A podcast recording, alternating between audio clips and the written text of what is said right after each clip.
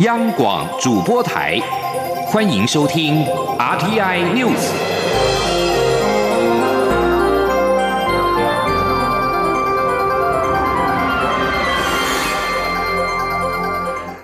各位好，欢迎收听这节央广主播台提供给您的 RTI News，我是陈子华。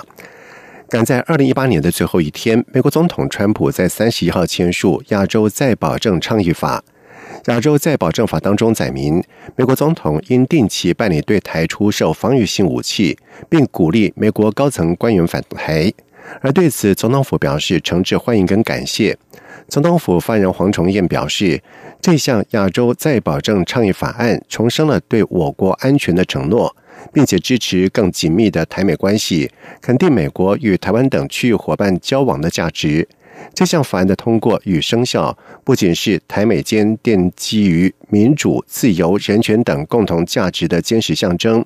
在台湾关系法立法即将迈入第四十个年头的此刻，更具有相当的意义。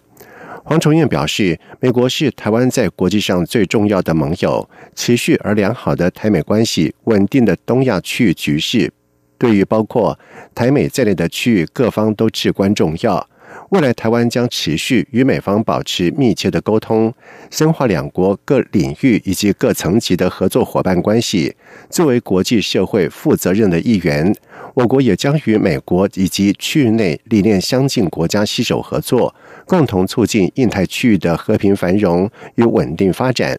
同时，外交部也表示，该法案获得美国总统。签署生效别具意义。外交部对美国行政及立法部门一致展现对台湾的友好与支持，表达诚挚欢迎与感谢。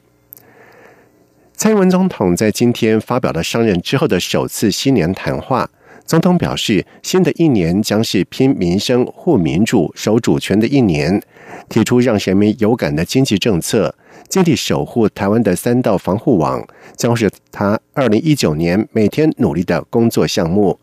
而至于在两岸关系的部分，蔡总统提出了四个必须，作为两岸关系朝正向发展的最基本也最关键的基础。另外，总统也强调，将针对民生、治安以及民主，为两岸交流建立三道防护网，以守护台湾的安全。记者欧阳梦平的报道。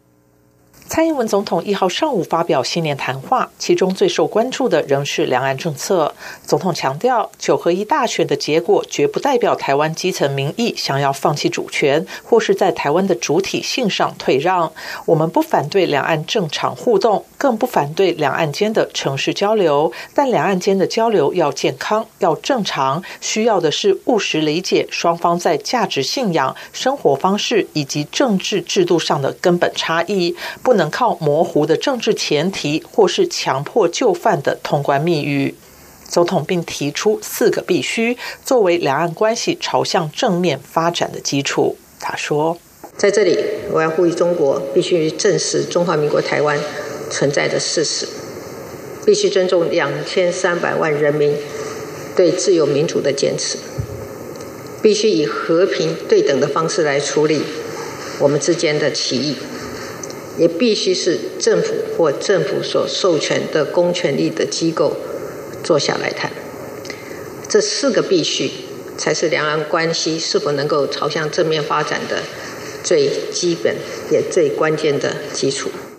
总统也指出，在两岸间能够建立可长可久的关系之前，仍必须诚实面对台湾所面临的国家安全威胁与风险，尤其是中国试图利用民主体制的开放及自由来介入台湾的政治与社会发展，已是此刻台湾最大的挑战。总统表示，为了守护台湾的安全，政府将会为两岸交流建立三道防护网。第一道是民生安全的防护网。总统指出，在最近非洲猪瘟的防疫工作上，对岸政府一直没有依照相关协议，将疫情诚实的及时通报给台湾。一旦猪瘟传进台湾，不仅会重创台湾的相关产业，影响民生经济，更重要的会造成台湾民众对于对岸的负面观感，我们不乐见这样的情况发生。总统并再次呼吁对岸放下成见与对立，以民生安全为重。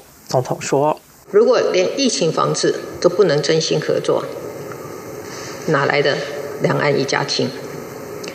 与其千方百计的让台湾的政治人物说出通关密语，不如务实的在两岸民众最关心的民生安全上合作。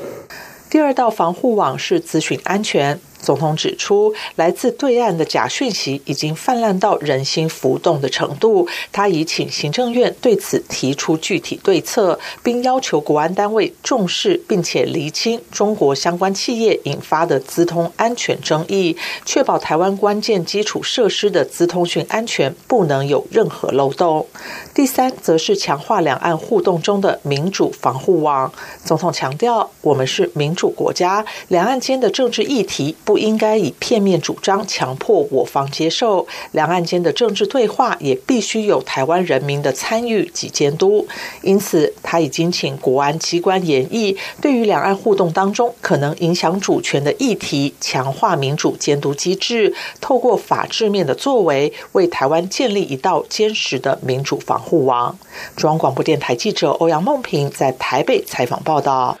而蔡英文总统在新年谈话当中，针对两岸互动提出了四个必须。对此，民进党立委王定宇以及国民党立委江启臣都认为，是在中国国家主席习近平发表对台谈话前先表明立场。但江启臣认为，通篇谈话只是在刷存在感，台湾民众听了无感。民进党立委王定宇则认为，这是两岸间另一种形式的对话。蔡总统将四个必须。条列定调，希望两岸建构新的对话基础。记者欧阳梦平的报道。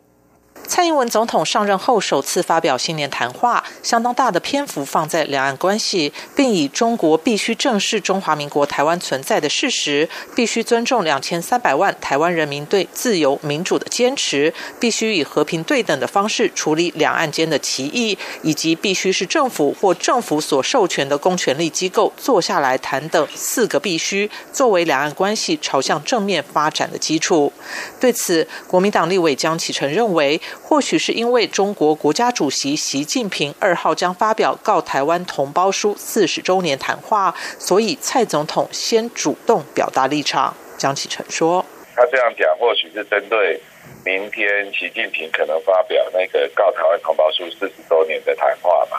等于说先对这个部分先主动借借机先发表立场啊，这个也有可能。”随着说二零二零选举的接近，两岸议题也可能成为未来，呃，两岸乃至于台湾内部啊各界交锋的一个重点，啊，所以他在这边先把一个立场先发表，先丢出来。对于蔡总统提出的四个必须，江启臣认为，执政党必须自己先正视及尊重，才会让人觉得有言行一致的说服力及感染力，否则通篇谈话只是刷存在感，听在台湾民众的耳中却无感。民进党立委王定宇则指出，习近平要发表告所谓台湾同胞的谈话，当然是个政治动作，预测内容仍以统战成分居多。他认为，两岸间的对话不止在谈判桌上，双方领导人释放讯息，某种程度也是另一种形式的对话与沟通。他说，两边透过领导人这样子的释放讯息。某种程度上，其实它也是一种另外一种形式的对话。那也因为另外一种形式的对话，不能只有单面说单单口相声，所以我们总统在元旦先提出，那接下来看习近平的习近平的对话。我想这个对区域的稳定跟和平都是一个正向的发展。谈话不见得是在谈判桌上面。王定宇表示，蔡总统稳健处理台海问题，不挑起事端，是区域的重要稳定因素。他把过去说过的话整理出四个必须，作为双方互动的基础，有相当程度条列定调的意味，也显示他的基本底线不会随便变动。之后就看中国的回应，希望两岸能够建构一个新的对话基础。中央广播电台记者欧阳梦平在台北采访报道。新的一年到来，面对美中贸易战的升温，加上地缘政治风险升高，国际机构是纷纷下调了全球的经济成长预测。国发会主任陈美玲就在日前表示，希望农历春节前可以提出刺激内需的相关措施。而国发会的官员也在今天透露，将盘点国旅节能设备购买补助等政策工具有无加强空间。记者杨文军的报道。美中贸易战升温之下，各预测机构皆下调今年的经济成长率。国发会日前公布，二零一八年十一月景气灯号只差一分就要亮出低迷的蓝灯。国发会副主委郑珍茂分析，二零一九年中国大陆经济放缓，每下修一个百分点，对台湾的 GDP 影响约有零点二到零点三个百分点。当前许多机构预测，预估二零一九年中国大陆经济成长率下修至百分之六点二到百分之六点三之间。郑珍茂据此推估，约将影响台湾经济成长率零点二个百分点。国发会主委陈美玲指出，国际主要预测机构多认为，二零一九年全球经济开始走缓。尽管部分机构对二零一九年全球景气的看法悲观，但他不觉得会比金融海啸、欧债危机时还要差。但不可否认，未来三年是台湾经济转型的关键时刻，台湾没有悲观的权利。陈美玲指出，为了提振内需，目前各部会正在盘点可用的政策工具，可能会在加速投资台湾会议上进行盘点与讨论。顺利的话，或许有机会在农历年前公布。她说。那国内消费怎么样能够呃刺激，然后让这个消费的呃动能能够启动呢？政府呃各部门都有他们自己的政策工具，比如说在观光政策上面，比如说在能源政策上面，节能设备啦等等。那我们现在都在盘点当中。国发会官员透露，例如交通部观光局已经研拟整体的观光计划，加强国旅，如推动四十个特色地方小镇的旅游计划，或是套装旅游等。经济部则考量是否针对购买节能设备给予补助，刺激民众有更多的消费支出。另外，二零一九年前瞻基础建设的预算仍有新台币一千多亿元，执行量能比去年多。加上若离岸风电开发商顺利签约，二零一九年将进入建制的阶段，也有助于挹注民间投资。中央广播电台记者杨文君台北采访报道。四个大型越南旅行团在日前透过关红专案，分别在二零一八年的十二月二十一号及二十三号入境高雄。而四团共有一百五十三人，当中有一百五十二人脱逃。经查之后，仅有一人未失联，三人自行出境，其他的一百四十八人失联。移民署和警政署正联手全力追回脱团的一百四十八名的越南旅客。移民署表示，截止到今天上午八点，累计到案人数共有二十四人，十名男，十四名女，还有一百二十四人脱团，正在积极的追查当中。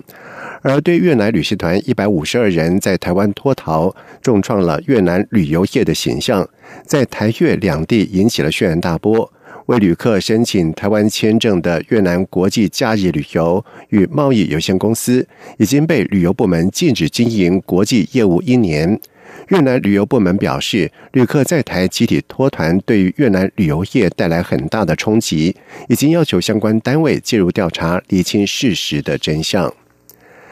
香港泛民主派的核心组织民间人权阵线民阵在今天发起了元旦游行，并且首次主动邀请港督团体参加。这次团体成员高呼“香港独立”以及“台湾独立”的口号。报道指出，大概有三千人参加了游行。民政为泛民的共同组织，每年的元旦或七月一号，泛民都会以此名义发动游行。民政在今天举行的游行，参与者在下午是首先在铜锣湾集合，然后游行到金钟政府总部。泛民核心力量，像是民主党跟公民党都派人参加，他们提出各种政治诉求跟不满，以及要求改善民生。在众多政治诉求当中，他们最不满政府近年以宣誓或不忠于基本法等理由，剥夺了泛民多名立法会议员的议席，以及取消泛民人士的参选资格。而在游行期间，希望人士不断高呼要求行政长官林郑月娥下台的口号，又说中共可耻。而这次元旦游行更受瞩目的一点是，民政首次主动邀请港独团体参加。而在此之前港独团体都有参加民政的游行但都是不请自来并非民政邀请。以上这节整点新闻由陈子华编辑播报。这里是中央广播电台台湾之音。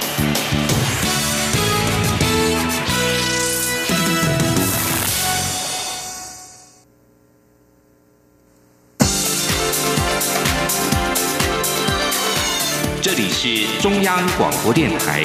台湾之音，欢迎继续收听新闻。现在时间是晚上的七点十五分，欢迎继续收听新闻。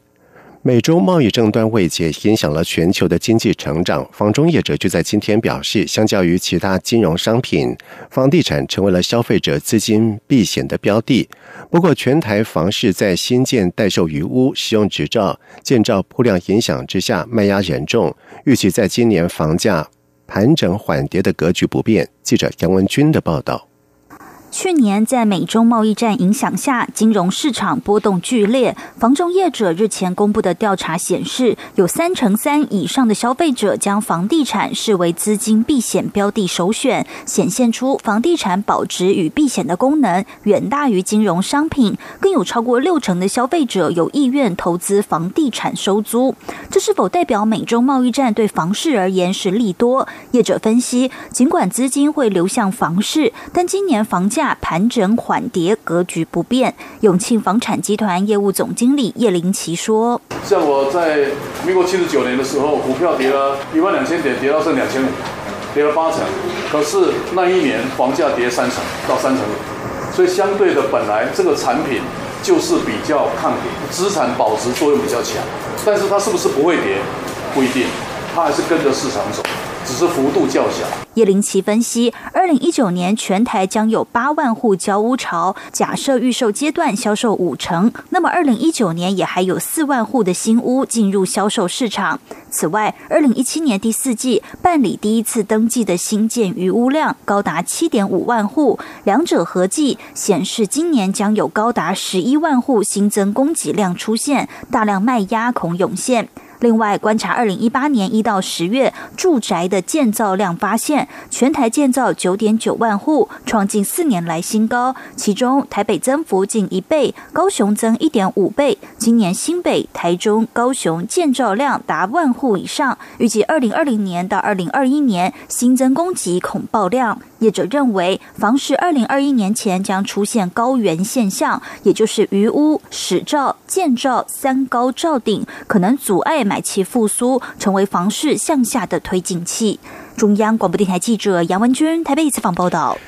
根据疾管署的监测资料指出，在上个礼拜，类流感门诊、急诊就诊的人次达到了七万四千四百七十人，在近期是呈现上升的趋势。副署长罗一军受访的时候表示，预估国内类流感的疫情将在下个礼拜超过流行的阈值，进入到流感流行期，以及会明显感受到身边陆续有流感的患者，而且流行会在春节前后达到高峰。而相较于往年，罗伊军表示，在这次流感季的流行期大约是迟到了半个月，以往都是在十二月中下旬就进入流行。今年流感流行期偏晚，长病毒疫情又没有停歇，主要都跟今年是暖冬有关。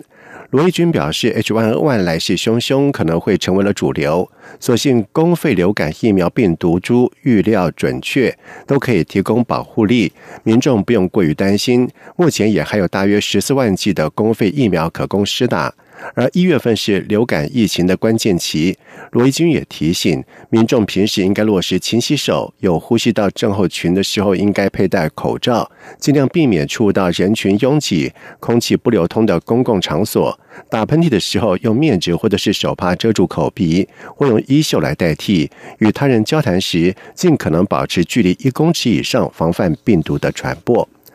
而二零一九年新年到来，中央气象局表示，这个礼拜的天气变化大。礼拜二到礼拜四是全台天气温度都偏低，而各地都会有降雨的机会。礼拜五、礼拜六天气稍微的回稳，但是从六号开始到八号，北台湾的天气会再度变回湿冷的天气。也特别提醒民众，早晚出门要穿厚衣服保暖，并且携带雨具。记者江昭伦的报道。今年跨年到元旦，北台湾都在湿冷中度过。中南部地区的温度也偏低。未来一周，气象局表示，受到东北季风与南方云气北移影响，一号到三号各地温度偏低，北部与东北部有雨，其他地区也有局部短暂雨。四号、五号，也就是周五、周六，东北季风减弱，天气回暖，降雨较缓，北台湾温度可回升到二十三度左右。气象预报员陈建安说：“四号、五号这两东北季风稍减弱，所以这两天天气会比较稳定一点。那北部地区的雨。”大部分地方都会停下来了，只剩下可能基隆北海岸啊、东北角这一带，或者是花东的沿海一带，可能还有一点非常小范围的降雨。随着降雨缓和，那东北季风减弱，气温也会有回升趋势。届时的话，像是最近比较偏冷的北台湾，它的高温也可以回升到二十三到二十四度左右。不过，周日开始一直到一月八号，因为东北季风再度增强，北台湾又变回湿冷天气，最低温预测在摄氏十五、十六度左右。中南部地区的天气则相对稳定。中国电台记者张超伦台北采访报道。在外电消息方面，日本在今年将迎接宪政史上首次的日皇退位。日本经济新闻报道，随着日本皇太子将在五月一号继位为新日皇，目前传出安倍晋三有意在四月一号就公布新年号，目的是不对民众的生活造成不便，也不会造成民间以及公家机关在相关系统修改上的困扰。日本目前年号是平成，新年号选择将基于三项条件，分别是具有国符合国民理想的良善意义，以及两个汉字和易写易读。而日皇退位将是日本宪政史上首次，而且过去也无在新日皇即位前就公布新年号的潜力。日本政府为了不让民众生活发生混乱，所以希望在五月一号新日皇正式继位前一个月公布新年号。但自民党内仍有部分人士认为应该依循传统，等新日皇继位当天再公布新年号。所以目前党政内部仍在进行协调。而内阁会议决定，在新年号之后，就会交由内阁官房长官对外公布。预计四月一号当天，由日皇在改年号政令上署名，而新年号就可以在五月一号正式的施行。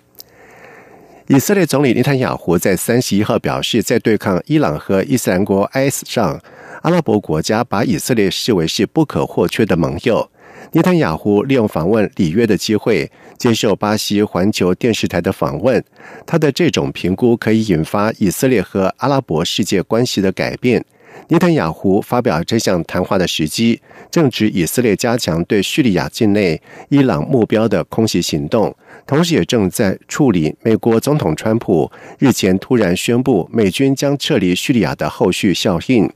尼坦雅胡一再警告。伊朗正在发展摧毁以色列的核子武器。尼坦雅胡说，以色列积极对抗激进的伊斯兰主义、暴力的伊斯兰主义，不论是伊朗领导的激进什叶派，或由伊斯兰国和盖达领导的激进逊尼派。在被问到是否可能与伊朗坐下来讨论和平时，尼坦雅胡说，唯一之路就是伊朗全面的转型。尼坦雅胡这次是前往里约参加立场极度亲以色列的巴西新总统波索纳洛的就职典礼，而利用这个机会，尼坦雅胡也将和美国国务卿蓬佩奥会谈，讨论美军撤离叙利亚以及伊朗在中东地区活动的问题。查德总统德比在三十一号表示，将在二零一九年的上半年举行多次延期的国会与地方大选。而这将是从二零一一年以来，这个贫穷却有丰富石油的非洲国家首次的举行立法议会的选举。原定在二零一五年进行的选举，由于修宪将国会的任期延长而延期。从一九九零年开始掌权的德比，在新年演说当中表示，二零一九年将会以举行立法和地方选举为主要的重点目标。德比已经要求国际社会提供三百亿中非法郎，大约是折合五千两百万美元，来协助支付选举的费用。法国总统马克宏在十二月二十三号访问查德期间，曾经承诺提供协助进行大选的经费。德比在演说当中表示，查德盟友的支持在这次新选举过程当中是不可或缺的。这次选举需要大量财务跟后勤的资源，他希望能够结束该国因为。二零一四年到二零一五年，原油价格下跌所导致的金融危机。引发争议的越南网络安全法在今天生效，越南共党政府将得以要求网络公司移除政府认为是有毒的、有害国家的内容。而批评者指责说，这是一种独裁政府管控讯息的模式。美国、欧盟以及网络自由倡议人士都对越南这项新法是严加的抨击，并且指称这是在啊仿效中国对网络的镇压审查。而根据这项新法，如果越南政府提出要求，网络科技巨擘脸书跟谷歌等公司将必须交出用户的资料。而根据公安部的草案，这项新法是为了防堵网络攻击，并且扫除具有敌意以及反动势力。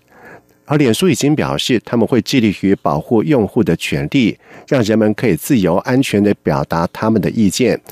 而另外，河内当局则表示，为了遵循这项新法，谷歌正在采取步骤，要在越南设立办公室。不过，谷歌公司则回应表示，目前该公司并没有评论。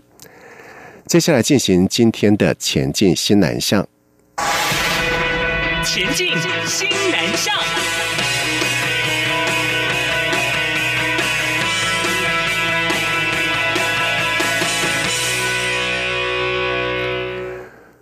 菲律宾代表处和侨界在今天举办了中华民国一百零八年开国纪念日升旗典礼暨元旦团拜茶会。驻菲代表徐培勇表示。将以具体工作成果来落实新南向政策。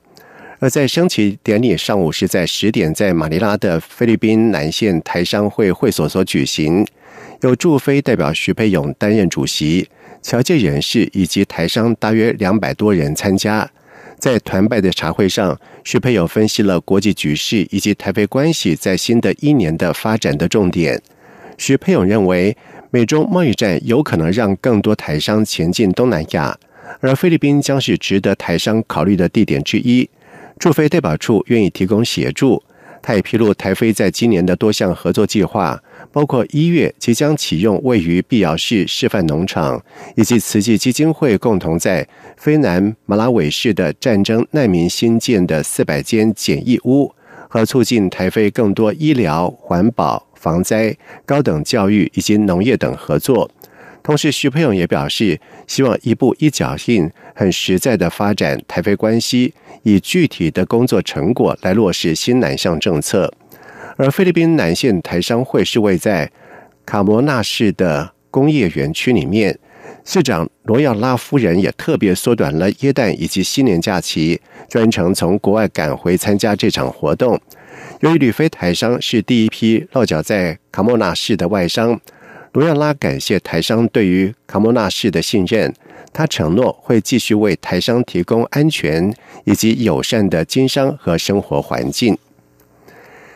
中华民国一百零八年元旦总统府升旗典礼在今天举行，邀请了缅甸华侨杨万丽领唱国歌。他以刊物跟田野调查记录了台湾缅甸居留的生活跟人文风情，期望搭起缅甸社群和台湾相互了解的桥梁。杨万丽表示，从缅甸移居台湾二十多年，一直都住在新北市中和区的华新街，也就是大家俗称的缅甸街。杨万丽的母亲为了家计，在台湾卖起云南家乡著名的点心破酥包，而杨万丽是专业包子手，直到。灿烂时光书店总编辑张正的鼓励之下，成为了缅甸街导览员。他才开始逐渐换回在缅甸的生活记忆。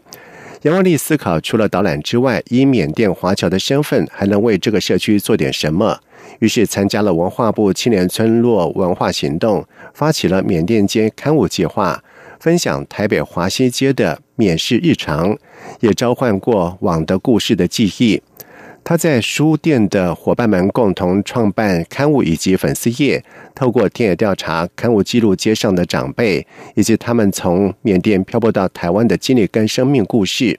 而身为台湾落地生根的异乡人，杨万丽期盼让更多的异乡人都能够找到自己的文化特质跟自信，自在的生活在这片土地上，勇敢的说自己是谁。而在另外一方面，也希望能够推广具有异国特色的缅甸聚落，让更多台湾人认识美食以外的文化跟价值，也期许自己成为缅甸社群与台湾社群间的文化桥梁。以上新闻由陈子华编辑播报。这里是中央广播电台台湾之音。